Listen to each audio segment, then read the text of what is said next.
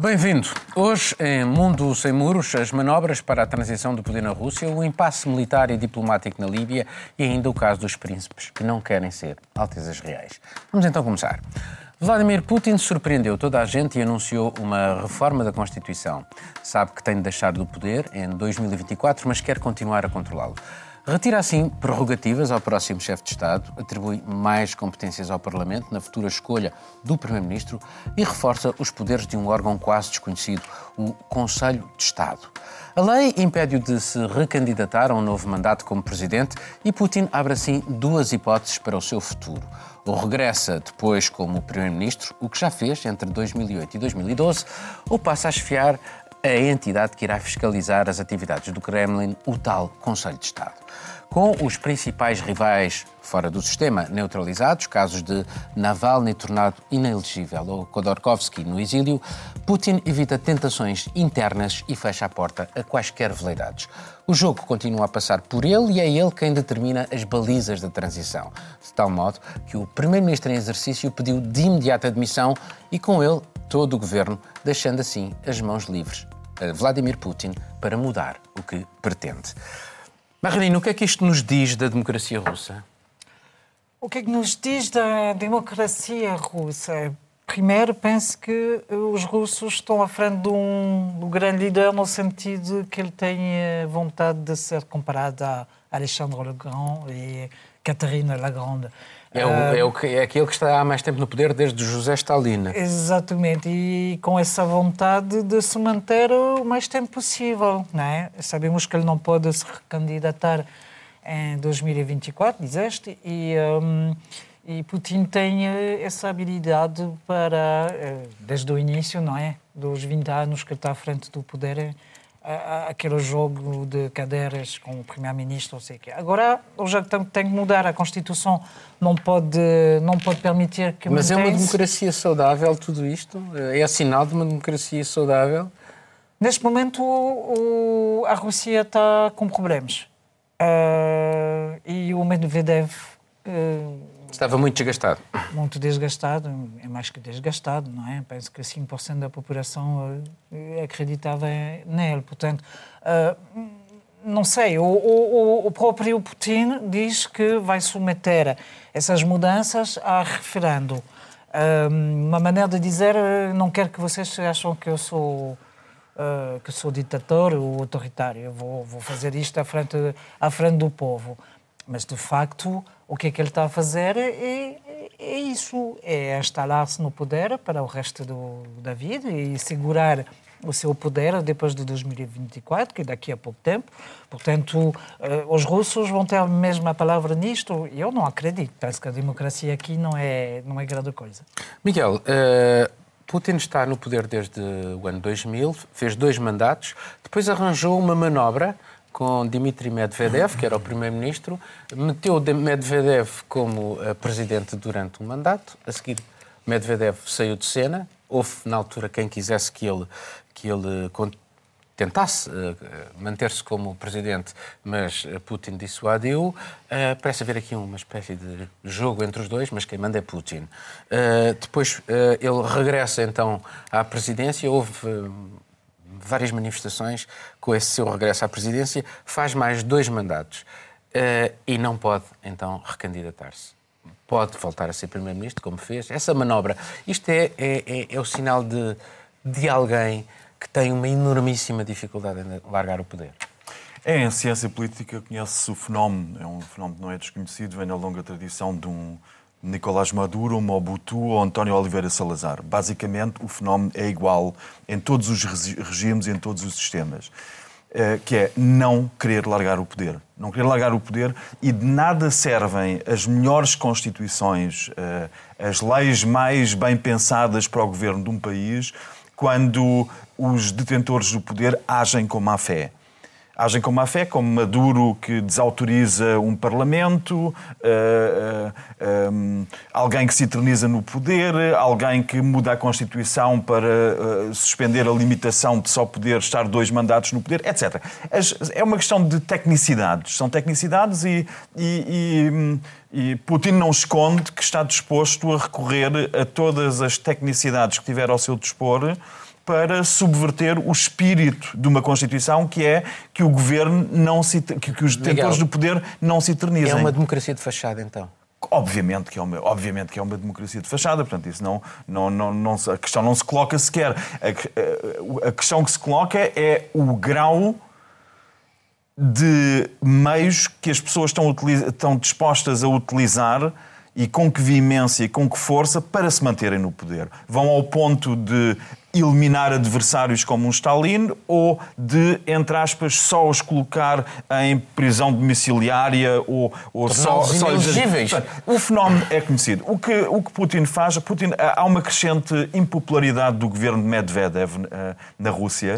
Os russos são fartos, há muito, muitos indícios de muitas ONGs que dizem que, que, que os russos estão fartos das veleidades de grande potência da Rússia, que está permanentemente com um ruído de fundo de guerra uh, uh, cultivado pelo Kremlin, a mostrar como a Rússia uh, em todo o mundo está a assumir posições de força e depois para dentro. As pessoas sentem falta daquilo que procuram. E o que procuram é uma vida mais, com, com mais garantias sociais, com mais equidade, com menos corrupção e Putin sabe isso, afastou-se do exercício direto, que é um, também uma estratégia em ciência política muito conhecida, que é delegar num primeiro-ministro que agora se demite, mas mantém, e, porque não sabe nada, demitiu-se o governo todo, mas uh, Sergei Shoigu, o ministro da Energia, e Sergei Lavrov mantêm-se, que são os dois homens mais fortes do regime. Lavrov é a cara da política externa da Rússia há duas décadas, também quase. Uh, Shoigu tem os cordelinhos todos do poder dos, uh, uh, por aí fora. E, e de, de, dos mercenários russos que estão a atuar, dos grupos de mercenários que estão a atuar em todo o mundo. Portanto, isto é uma estratégia de Putin para se manter no poder. Infelizmente, há muitos dados que apontam que ele está disposto a tudo para se manter no poder. Mara, Nós ainda não vimos, a posição vai no adro. Uh, Begonha, ele diz que vai haver uma nestas eh, mudanças que ele anunciou, que eh, vai submeter a uma consulta popular. Ele não chega à palavra referendo. Um, é um risco para ele, tendo em conta que, por exemplo, o partido uh, dele, a mãe Rússia, enfim, o partido que ele fundou, está neste momento muito desacreditado uh, e vamos ter eleições para o ano, para, para a Duma, para o Parlamento. Eu penso que non é risco niñón para ele porque ele o ten todo controlado, como explicaron tanto Marilyn como o Miguel. eh, realmente en Rusia en este momento non existe unha democracia plena, como nos entendemos eh, no resto da Europa, no, eh, na Europa occidental. Eh, a súa democra a democracia está ao seu servizo e ele, eh, é verdade, está disposto a todo para se manter no poder. Então, ese referendo, por desgraza, será máis unha faseada para ele se manter no poder. Eh, acho que todos concordamos en que ele o que quer é co isto, e ficou clarísimo se nos lemos todos os xornais internacionais dos nosos países, como se destaca que o que ele quer con isto con, con, con esta mudanza na Constitución e tamén con a sustitución do primeiro-ministro pelo Mikhail Mishustin é precisamente se manter no poder. Que era o homem das finanças, eh, era, era o homem dos impostos, Sim, digamos assim. Não era das finanças, era dos impostos. de confiança dele. Aos 67 anos, eh, Vladimir Putin quer se perpetuar até o fim da sua vida no poder e todo Mas e é porquê? Por receio que uma mudança no governo, porque repara, ele uh, manobrou de tal modo que mesmo o próximo presidente está debaixo de uma alçada sim, sim, desse de um conselho é como um, um SAR, que ele controla. Um SAR eh, um SAR máis, é dizer, estamos a, a, a Rússia deixou a altura ou a etapa dos, dos SARes eh, há moitos anos, non é? Eh, há unha centena de anos, mas continua ele ser coñecido como SAR, o novo SAR, non é? Mm. E, SAR. E, sí, sí, pronto, a miña pronuncia é unha pronuncia un bocado a galega, non é? mas, mas realmente ele quer ser o único gobernante lá. E o problema da Rusia non é só isto, é que eh, cada vez a menos democracia, cada vez a menos liberdade de imprensa, E, e, e o que adiantaba tamén o oh, Miguel, e que há unha serie de problemas moito graves que están-se a tapar, como é a crise económica, a diferenza social cada vez maior e moitos problemas internos que, como non há unha democracia como nós entendemos, nos non chegamos a coñecer desde cá. E há moitos problemas lá dentro que van continuar sin resolver. Juliana, uh, é, é, paradoxal porque neste momento o Putin tem um poder que nem no tempo da, da União Soviética uh, o, o secretário-geral tinha, uh, que apesar de tudo tinha, digamos, o Politburo e todas aquelas estruturas. Aqui parece que é ele que decide quase tudo sozinho. Ele, toda esta um, anúncio parecia uma, uma, uma, coreografia. Ele anuncia aquilo, o, o Medvedev demite imediatamente há um novo primeiro-ministro e, portanto, está tudo, marcha tudo uh, de acordo com aquilo que são os seus desejos. A questão que eu colocava, isto o que é que nos diz da democracia? Uh, desapareceu a democracia na Rússia. Pode-se ainda dizer que a Rússia é um regime democrático? Mas como é que foi o surgimento da democracia na Rússia também? A gente já começa sim, por aí. Interessante o próprio isso, Putin chegou ao poder indicado pelo Yeltsin, como primeiro-ministro em 99 e depois ele vira presidente. Então nós temos Era, desde... Mas, mas eles, o Yeltsin fez Sim. várias experiências com, com, com várias. várias. Ele trocava de primeiro-ministro como ele trocava de roupa. Houve uma altura que, depois de várias experiências, ele chegou ao Putin, que era um tecnocrata também. Era, era um uma, homem dos um antigos homem serviços secretos. Serviços secretos, uma pessoa que não era um político e aparentemente se saiu bem no ofício. Não, é, não foi uma uma transição que não tenha dado certo. É, mas foi sobretudo com a guerra na Chechênia, que ah, ele sim. esmagou claro. uh, o, os rebeldes chechenos. Sim, mas o, o, a questão toda aqui sobre a democracia na Rússia, como ela foi fundada, nunca foi uma democracia plena, como nós podemos dizer, e hoje o próprio Putin não esconde que o que existe ali é muito diferente. Ele deu uma entrevista para a Economist em que ele decretou o fim do modelo de democracia liberal. Ele disse vai ser uma coisa diferente. E ele não parece agir de uma maneira que seja longe disso. Acho que agora o que nós vimos, é, nesse caso, até os ministros foram pegos de surpresa. Alguns disseram que não, não sabiam que estavam renunciando. O que o Putin está a fazer nesse momento, que parece ser, é uma, um controle da transição após ele. Parece muito o que aconteceu um pouco no Cazaquistão.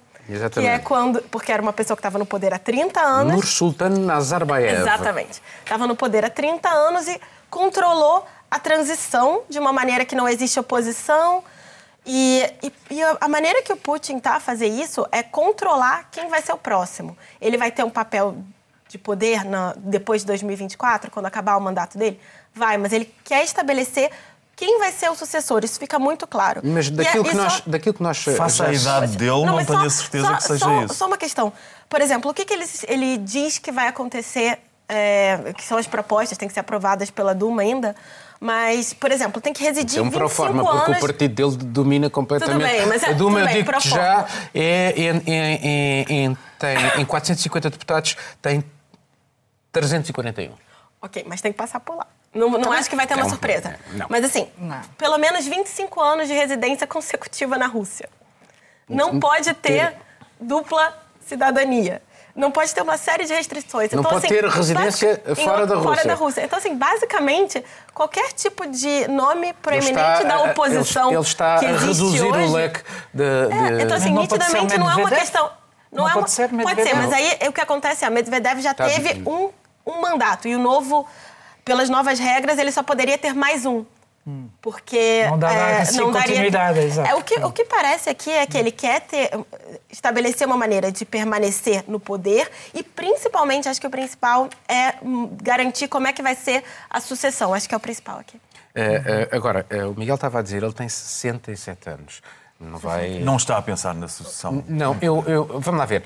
Dentro destes dois cenários, que são os cenários que neste momento estão em cima da mesa, que é ele controlar o Conselho de Estado, o tal órgão eh, que, que ninguém sabia que ninguém existia. sabia que existia e que na prática vai controlar o presidente e vai controlar a política toda, porque os serviços secretos estão lá, porque os representantes das grandes empresas estão lá, portanto é aquilo que vai controlar uh, uh, o poder político ou voltar a ser Primeiro-Ministro, o que é que vocês acham que poderá ser a escolha mais razoável para Putin? Voltar a ser Primeiro-Ministro ou ficar a controlar esta. Isso é difícil de prever, mas é difícil. o que é que nós Não, eu estou a dizer isto porque ele já teve grandes manifestações quando voltou ao poder, depois de ter tido uma mas fase. Mas se calhar por isso procurou isto de, do Conselho este de Estado para tentar eh, tapar eh, as críticas, mas que ele sabe que vai tapar de todo xeito, non é? Mas, mas personalidade como a dele, qualquer coisa é possível, non é? Bom, vamos passar ao próximo tema que tem um bocadinho uma relação com este, porque o Putin, quando sai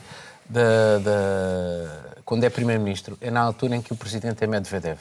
E ele passou a ser Primeiro-Ministro. E no final da, da presidência de Medvedev, aquilo que é mais apontado a ele é ter permitido ao Ocidente a intervenção na Líbia e uh, o derrubo de uh, Gaddafi. Porque na Líbia o frágil cessar-fogo, promovido pela Rússia e pela Turquia, parece destinado ao fracasso. A Cimeira em Moscou, entre os dirigentes das duas principais fações, não se traduziu num compromisso assinado por ambas as partes. O país continua dividido ao meio, numa guerra civil marcada por diferenças quanto ao modelo de sociedade, por rivalidades tribais e clânicas e submetido ainda a diferentes influências externas, entre elas as da Rússia e as da Turquia.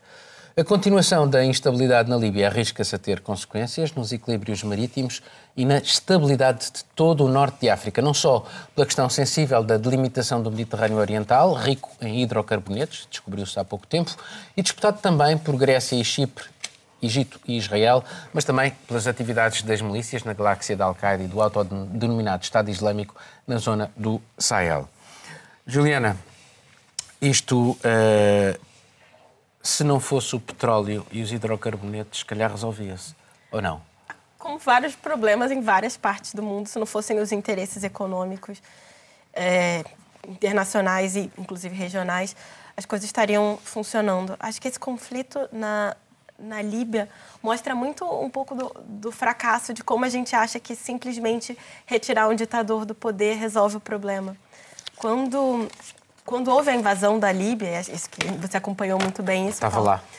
É, quando houve a invasão da Líbia, e foi um processo que foi autorizado pela ONU, que, que é cada vez mais raro no mundo de hoje, é, celebrou-se muito como uma nova era. E o que nós vimos... Era a Primavera Árabe. Sim, na Primavera Árabe, celebrou-se isso como foi se fosse... Uma, foi a tragédia árabe a seguir. Foi a, exatamente, foi a tragédia árabe. E o que nós vimos é a Líbia cair numa guerra civil sem precedentes, uma coisa enorme, e a ascensão do, da figura do Haftar, que é uma pessoa que hoje detém dois terços do território líbio, apesar de haver um governo que, é apoiado pela ONU e que, teoricamente, é apoiado pelos países europeus, a gente sabe que nem, nem tanto assim. É, é uma enorme hipocrisia. É uma hipocrisia, porque existe um governo que é oficialmente reconhecido pela Europa e pela ONU e que, na verdade, eu, não, eu acho que dizer sabotado é forte demais. Mas quando vários países europeus, eu posso dizer, por exemplo, a França, que tem interesses em vendas de, de armas, que tem interesse na no reconstrução petróleo no petróleo líbio e que, de alguma maneira, contribuem para a força de oposição, que é o Haftar, que conseguiu, que é uma figura também interessante de um ponto de vista muito diferente, porque ele fugiu da Líbia do, do Gaddafi, do Gaddafi passou Era... 20 anos nos Estados Unidos, onde ele colaborou com a CIA e depois retornou à Líbia quando viu uma oportunidade de combater aquele regime do Gaddafi e nunca aceitou o resultado das eleições. E hoje o que nós temos são essas duas facções, esses interesses europeus, interesses é, americanos, interesses da própria região, principalmente da Turquia, por trás disso tudo. E são tantas coisas que a, a população está sofrendo. O país está em colapso, parece não, não dizer nada. Ora, eh, precisamente em 2014, se falaste nas eleições, o resultado eleitoral, aquilo que deu, portanto, era para criar um novo Parlamento. Inicialmente havia um Conselho Geral. Uh, e em 2014 fez-se uma nova eleição uh, para um novo Parlamento. E quem perdeu, e bastante, foram os partidos de cariz religioso. Ganharam os partidos mais liberais. Uh, e a guerra civil começa a seguir porque os partidos religiosos dizem que não querem aquele resultado e vamos manter o, o, o, o, o hemiciclo como uh, ele existia. Depois a comunidade internacional, vá-se lá, uma pessoa entender, diz: não senhor, vamos então fazer aqui um, uma, um acordo entre as partes, um, uma, fica uma espécie de Câmara Alta, o outro Câmara Baixa, e passa a haver um governo de unidade nacional. Uh, portanto, tentando distribuir ali um bocadinho o jogo entre aquilo que são os interesses uh, da Arábia Saudita, do Qatar, da Turquia, e pronto. E depois arrebentou tudo com uh, o general Haftar a tomar conta na zona que, onde estão onde, estão os, onde está o petróleo. E agora a Turquia, que quer também controlar, através do jogo das fronteiras marítimas, e a Líbia tem ali um papel muito importante na delimitação das fronteiras marítimas, a parte do Mediterrâneo onde também foram descobertos uh, hidrocarbonetos. Um, neste jogo entre aliados, temos aliados da NATO, Chipre, uh, Grécia, de um lado, uh, Turquia do outro, e, e, e, o jogo do petróleo, o, o, o, o, gás que vem e do gás que vem da Rússia e do gás que vem da para a Europa não é uma derrota, para a União Europeia, tendo estes países aqui são tão vitais para, para a estabilidade da Europa também. Para a Europa é uma derrota, para o povo da Líbia é uma derrota e mais uma vez quando nós eh, tentamos intervir eh, internacionalmente, neste caso, no caso da Libia, solucionar os problemas internos dun país externo a través, eh, a través da, da ONU ou a través das potencias internacionais, vemos como quase sempre sae mal. Porque cando tentamos facer as coisas desde o noso ponto de vista, o, o noso ponto de vista de europeos, con a nosa mentalidade eses povos, e tú coñeces perfeitamente a Libia, que entrevistaste o Gaddafi, coñeces ese povo, E, alén de todo iso, hai intereses económicos tan importantes, porque, como dicía Juliana, se si non chegamos ter o petróleo, se si non chegamos a ter toda esa localización geográfica ou xeográfica que ten a Libia, non estaría a acontecer todo isto, mas estamos inmersos nunha guerra civil e, e as coisas eu penso que aínda están piores cando, cando todo isto explodiu, cando comezou a primavera árabe en 2011, cando o Gaddafi foi asesinado, parecía que estábamos a, a comenzar unha nova era. Mas se nós fósemos agora, neste momento, a Libia, a Trípoli, a, a zona toda esta petrolífera, eh, veríamos que as coisas están moito piores. E é verdade que é unha derrota para a Europa e tamén, por que non, unha derrota para as empresas europeas, como é o caso da Repsol, por exemplo, empresas grandes españolas, empresas europeas que teñen grandes intereses la petrolíferos. Porque está a ser moito difícil traballar lá. A Turquia emprestou, diz o Erdogan, 25 mil milhões e quer recuperá-los. Sí, mas o Erdogan, máis unha vez, está tamén a xogar un papel, a tentar xogar o papel de pacificador, mas tamén de dominador Porque todos queremos dominar, non é? Todos queremos dun xeito do outro. A Europa quer eh, facer prevalecer os seus intereses eh, comerciais a través das súas empresas. O Erdogan quer facer eh, valer o seu poder estratégico lá. Mas, finalmente, que acontece cos libios? Non é? Os libios están lá e este país está a empobrecer cada vez máis. Uh, Miguel, uh, isto não é também um sinal da incapacidade dos fóruns internacionais, ONU, União Europeia? Um, houve um embargo à venda de armas que foi decretado, continuam a ser vendidas armas aos dois beligerantes.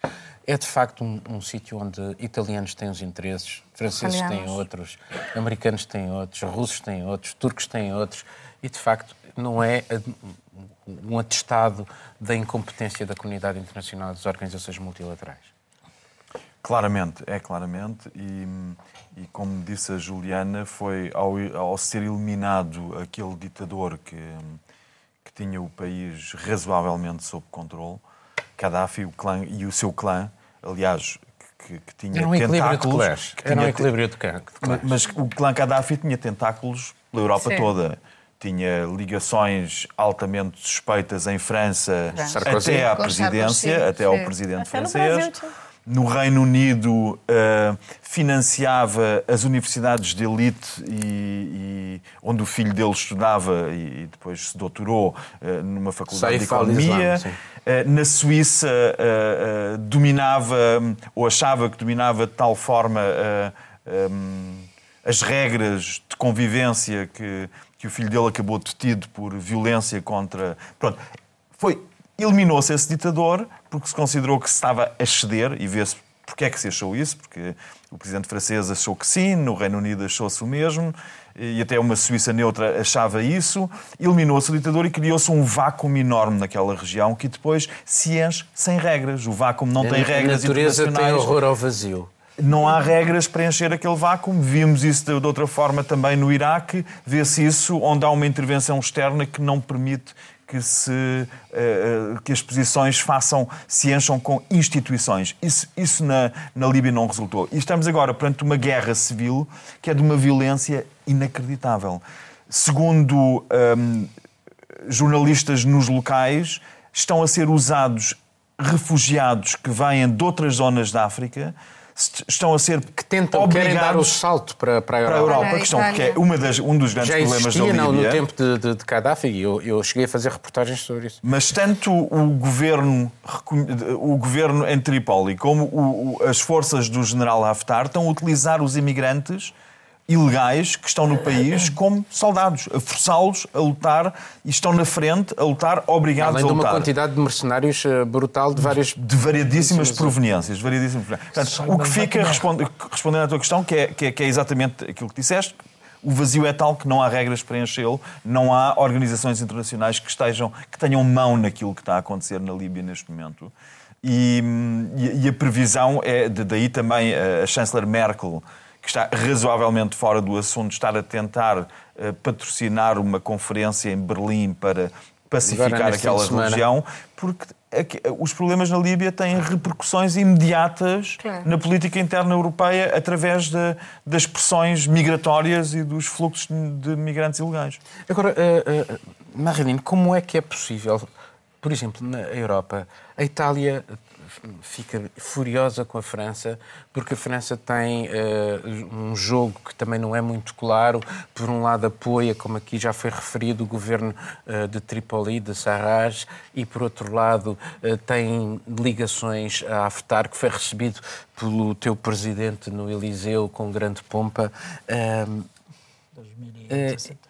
É, é muito difícil, de facto, conseguir traçar aqui uma linha de unidade que possa. eh, Porque isto não depende só dos líbios, ou se calhar não depende de todos os líbios. Depende, de facto, da capacidade que a comunidade internacional eh, possa um dia encontrar entre os vários interesses para eh, criar ali eh, alguma pacificação. Mas o, o presidente Emmanuel Macron, há dois dias, eh, fez um discurso a dizer que, de facto, tinha que se encontrar uma solução na Líbia, que não era possível. Mas a Europa tem muitas culpas no cartório na- naquilo, na situação de Líbia. Eu quero dizer com isto que há, há muitos discursos, eu concordo plenamente contigo. Há um duplo jogo da, da França em relação a isso, porque a França, de um lado, tanto, por exemplo, eh, organizou duas, duas, dois encontros entre os, eh, os dois lados lá na Líbia, foi em 2017 a 2018. Eh, não chegou não chegou a nada, mas ao mesmo tempo no terreno eh, de facto, a França está a ser acusada de fazer o duplo jogo, de, de apoiar, eh, de apoiar o, Haftar? o Haftar e, de apoiar, e às vezes, se calhar, fazer o jogo do, do, do campo adverso. Portanto, eh, na Europa não há uma voz E forte. falou-se falou também de, de- de elementos dos serviços secretos franceses que andam por lá na altura em que o Estado Islâmico estava em para- Sirte para mim e que é- andaram para lá fazer umas execuções. Mas para mim a Líbia aparece como um terreno vago, onde que as, os gran- as grandes potências podem fazer o jogo que querem, medir força e tentar controlar eh, o abastecimento de, de petróleo e de gás. Sobretudo eh, dá mesmo a entender, porque países mais pequenos, atrás, como Grécia, Chipre, eh, não querem daquele acordo entre a Turquia e, e a Líbia, que extens- fez uma extensão do, do, para explorar o, o petróleo e, e por aí fora.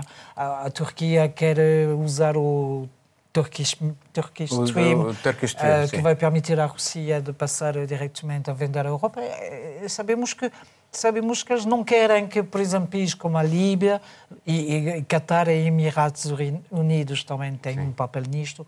Não querem que a Líbia, em um momento da vida de, deste Mas é país, curioso, não consiga é- vender petróleo Mas e é- gás é- diretamente é- aos é- europeus. É, curioso porque nós estamos a tocar exatamente no centro e no cerne do assunto, e aquilo que uh, eles nos vêm sempre falar, os nossos políticos, é nos, nos direitos humanos. Exatamente. Quando na prática aquilo que está em jogo não tem nada a ver com direitos humanos. E, e não sei se a Miguel ou a, ou a Juliana falaram do, do, da violação sempre da, das diretivas da ONU em relação à Líbia, desde o início e sempre. Eu adiante, ah, falei algo da ONU. Sim. Tu também falaste. Sim. Bom, vamos passar ao último tema. A crise na família real britânica tornou-se num assunto à escala planetária. Tudo porque Harry e a sua mulher, os duques de Sussex, resolveram não continuar a morar no país, deixar de viver à conta dos fundos públicos e, sobretudo, deixar de ser membros séniores da família real, com o que isso implica em obrigações na promoção do Reino Unido e das suas instituições. O caso acaba por expor preconceitos vários da sociedade britânica visíveis em inúmeros comentários ácidos por parte da imprensa tabloide dirigidos a Meghan Markle, uma antiga atriz norte-americana divorciada e mestiça. A mulher de Harry é apresentada por eles como sendo uma manipuladora sem escrúpulos. Depois do Brexit, o país voltou então a dividir-se entre os que apoiam o jovem casal e os que o consideram indigno da realeza. Begonha, já que és de um país onde também existe uma monarquia, uh, o que é que me dizes desta questão, sendo que a perplexidade é um problema familiar, torna-se um problema à escala planetária e muito, uh, de uma forma muito dramática no, no, no, próprio país. É um tema, sem dúvida, interessante jornalisticamente a falar, porque envolve moita coisa. Envolve primeiro eh, eh, as opinións dos monárquicos, os non monárquicos, non é? Os monárquicos republicanos. A monarquía non perdeu nada con isto, continua a ser a institución sí. máis respeitada. Mas, eh, primeiro temos eh, esta estos eh, eh lutas, non é? Dialécticas entre os que apoian a monarquía e non apoian. Mas, sin dúbida, aquí eh, o, o importante é, eh, é ver como un casal, para min, un casal xoven eh, tenta dar un paso máis alén nunha institución totalmente anquilosada, eh, pronto numas bases doutra época, non é? Todo isto serve para ver como o poder dos tabloides británicos, neste caso, que son capaces de que un casal como este diga, non, nos queremos sair de todo isto, non aguantamos as críticas feroces dos tabloides británicos, mas, além de todo iso, eles tentan impor, porque eles tentaran impor, un novo papel, un novo traballo deles, dentro, mas fora, fora, mas, mas dentro, porque eles non é que queran sair, queren sair dos direitos ou deixar os direitos dinásticos, mas permanecer con algunhas regalías, non é? Eh, como, por exemplo, non receber nada do que propiamente o traballo en exclusividade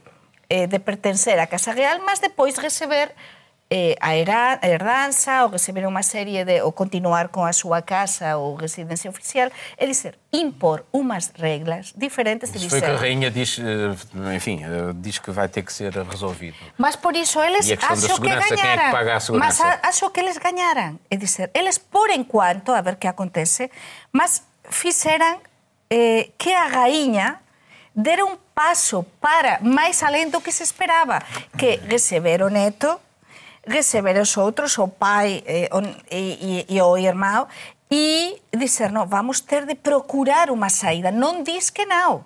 E a Megan, acho que saiu victoriosa porque vai conseguir, se todo é assim, pelo menos trabalhar, continuar a trabalhar. Uh, Juliana, é, é, é curioso, de facto, esta questão da imprensa tabloide britânica na sua relação com a, a família real. Isto porquê? Porque eles podem dizer o que quiserem sobre a família real, que a família real nunca é os coloca em causa. Uh, são reféns, em certa medida.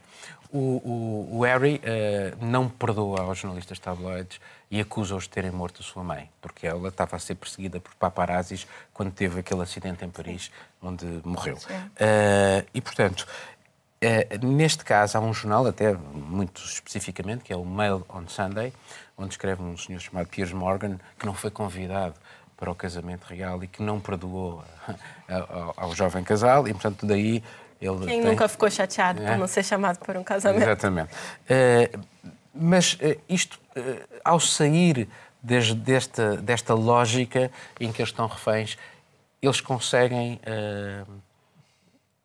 deixar de ser figuras de interesse e, portanto, poder preservar alguma privacidade, que no fundo é aquilo que provavelmente eles querem. A questão é assim, a, a relação de qualquer figura de poder e principalmente da monarquia, Figura pública. figura pública com a imprensa, ela é muito delicada, porque eles não gostam do escrutínio, as figuras, o poder não gosta do escrutínio do jornalista, mas gosta muito da visibilidade que consegue para suas próprias ações com a imprensa. A família real só consegue ter algum grau de influência na sociedade por conta da imprensa, dessa mesma imprensa que eles têm uma relação complicada. Então, assim, eles sabem que é uma relação que se retroalimenta, porque a, os- a realeza ajuda a vender jornais e, ao mesmo tempo, os jornais ajudam as causas que a realeza quer promover. O escrutínio é que é o problema. E vamos lá, a maneira que a Meghan Markle tem sido tratada na imprensa britânica é assustadora. O BuzzFeed fez uma compilação de eh, reportagens Racistas. reportagens feitas pelos mesmos órgãos de comunicação social sobre os mesmos assuntos e o tratamento da Kate Middleton com- comparando com a Meghan Markle. E um exemplo bobo é, por exemplo, quando a Meghan estava grávida e ela sempre aparecia em fotos com a mão na barriga, diziam reportagens, por que Meghan não consegue tirar a mão da barriga? É tipo, umas coisas assim muito pejorativas e ao mesmo tempo, na mesma situação era Kate segura a barriga de uma maneira protetora. Então assim, são dois pesos e duas medidas. Ela, a Meghan Markle foi alvo de um escrutínio sem precedentes, de uma maneira racista. Não, não existe outro termo para pôr isso. Desde o início do relacionamento. Tanto que numa, num passo, num passo inédito. Sim. E, e, desculpe, esse é o momento que, pra, que a monarquia britânica é chamada de afirma. Não é por acaso. Eles são afirma porque é isso. Eles gerem aquilo como se fosse mesmo uma empresa. E ele, a função deles é se manter ali. E nós temos a situação do príncipe Andrew, que é uma pessoa que tem ligações com um, o- Pedófilo. um pedófilo, Sim. que, o Epstein. Ele tem fotos comprometedoras. O príncipe Andrew tem fotos comprometedoras teve nenhum com, comp- não, do- com uma, É verdade. com uma menor de idade. É verdade. E não, não foi submetido a metade do que, do que Meghan Markle e, e o Prince Harry estão passando por esse momento. Quem você gostaria de ter na sua família? Meghan Markle ou o Príncipe Andrew? Acho que é uma reflexão. Interessante. o que é que tu achas disto eh, do ponto de vista daquilo que, que- que- que mostra da- da- ainda, de, apesar de ser uma sociedade multicultural e diversa e jovem, a sociedade britânica, o que é que isto também indica dessa sociedade? Bem, eh, eu que sou de um país onde é que cortamos as cabeças do- dos reis e das rainhas e que estou muito orgulhosa do meu lado republicano e creio muito e aposto muito na República eh, e na democracia da República, sempre acho estranho essas situações. Eh, confesso que para mim é um não assunto. Sei que foi muito falado e está a ser muito falado. Tenho, tenho dificuldades. E muitos franceses pensam eu tenho, tenho muitas dificuldades a ligar, a, a ligar contra isto. A ligar a isto. Mas então, vamos, Ah. então, então analisa isto do- do- ne- nesta perspectiva, que é ah, ah, as pessoas que têm notoriedade e que abrem as portas de casa ao- à imprensa tabloide, depois têm alguma dificuldade em fechá-las. Exatamente, Isso para- aconteceu com Sarkozy, por exemplo. Exatamente, mas, mas é, é- é importante ver que, de facto, no exemplo que deu a, a Juliana, eh, pensar que há uma imprensa, e não é, é muito poderosa, que passa o tempo todo a analisar a postura de uma mão numa barriga. E eu tenho dificuldade, sei que existe cor de rosa, mas inte- isso- intelectualmente eh, eh, é uma maneira de, de funcionar dos ingleses, não podemos dizer que não existe, é interessante. Não é um lado voyeur da sociedade. é uma sociedade muito esquisita em relação a isso. E para nós franceses sempre foi eh, visto como uma coisa. rara. Lá está. Eu li vários, eu li vários, por exemplo, eu li vários, eh, várias coisas sobre o facto, e e fiquei apaixonado por essa, essa questão, do, do Harry e da Meghan, eh, que para mim são os mais simpáticos. Eh, vão- Aliás, o país está muito pessoas- dividido, E as eh, pessoas a dizem, ah, coitadinhos, vão perder dinheiro, não vão, não sei o quê. Nada disto, vão ficar riquíssimos, vão fazer business, firma e tudo isto. Sim. E vão continuar a receber eh, do pai, muitos milhões. do pai do, pai do Harry eh, aquele, aqueles fundos que vêm de Cornouailles. Sim, eh, e ele já herdou da mãe também, Sim, da sim, avó. São É milhares e milhões, milhares e milhões. milhares de, de, de, de Milhões. de euros. Milhões, Milhões, pronto. É, milhares em dizer, francês, eh, mil milhões e não sei o quê. Pronto, é, é importante ver que isto é uma maneira de dizer uh, vamos, vamos, se calhar, porque a coitadinha da, da rainha que tem 93 anos uh, está a passar maus momentos, não é? Com o marido que continua a guiar com 93 anos de idade, é, o filho o suspeito de ser pedófilo. Eu, exatamente. É, outro que, que, que, São que não situações complicadas. O mesmo ano, foi no ano passado, que, que ela tem que receber o, o Trump. É, são, eu, eu entendo, é complicado. Miguel, sobre este assunto. Não, não podemos esquecer o Brexit. Eu estava aqui, eu estava aqui virado para o lado para ver se esquecias de me perguntar. ver se passava de Como é que a Prússia vê? Como é que a Prússia vê isto? Eu percebo muito bem o que a Marilyn diz mas eu, ao contrário da Marilyn, fico muito contente por mostrar os meus conhecimentos sobre protocolo, joalharia, alta costura versus pronto a vestir. Mas acho que isto vai mais fundo, porque se nós olharmos para os, para os índices de aprovação que a coroa tem no Reino Unido, hum, conforme a faixa etária vai aumentando. Os mais jovens, entre os mais jovens, é abaixo, muito abaixo dos 50%, dos 18 aos 24 anos, e depois, em intervalos, vai subindo, subindo, subindo, até que as pessoas com mais de 55 anos aprovam a instituição monárquica com mais de 70% mostra um pouco à medida que, que as pessoas ficam velhas, uh, tornam-se mais conservadoras. permite tirar conclusões sobre isso. Uh, eu também sou absolutamente republicano, compreendo o cómico norte-americano Bob Hope, que emigrou para os Estados Unidos e disse que emigrou quando percebeu que no Reino Unido nunca chegaria a rei. Portanto, saiu. E, e a, a, a, monarquia tem, tem esse problema, no, no, porque retrata, não é só uma firma quem está em Inglaterra, quem vai para a Inglaterra profunda, por assim dizer, habitua-se, eu lembro de achar estranhíssimo isso, de as pessoas vivem na sua aldeia e depois se perguntam, então a casa, como é que é com a casa? E as pessoas apontam para o topo de um monte e dizem a aldeia pertence aos senhores ali do castelo. E as casas onde vivem pertencem ao senhor do castelo. E as ruas pertencem. É um mundo, de facto, muito diferente do nosso. É também, há um enorme anacronismo, daí talvez faça um, a um império como o britânico, que assimilou tantas culturas diferentes e que está a enfrentar mas, tantos problemas mas, Miguel, deixa-me só dizer, de, uh, uma parte, em relação a esse império, já que falaste nisso, a importância da monarquia não é muito grande, precisamente para dar essa consolidação. De, a Commonwealth uh, depende também da coroa, não é? É uma superestrutura. Aliás, a rainha é, é, é chefe de Estado uh, de inúmeros países pelo, pelo mundo fora, Canadá, incluindo, o Canadá, exemplo, é? incluindo o Canadá. Portanto, tem, tem de facto esse, esse, essa uh, função, mas não deixa de ser, quanto a mim, uma instituição profundamente anacrónica e a minha esperança aí deposito-a nos jovens britânicos que, uh, uh, mas fico por outro, que, que, são contra a monarquia, os mais jovens são contra. Dá-lhes uh, tempo, dá-lhes e, tempo. E, e, se nós olharmos para o Reino Unido e olharmos para aquilo que vocês apontaram, que, que apontaram e apontaram muito bem, todos, enfim, todos os podres em torno desta instituição.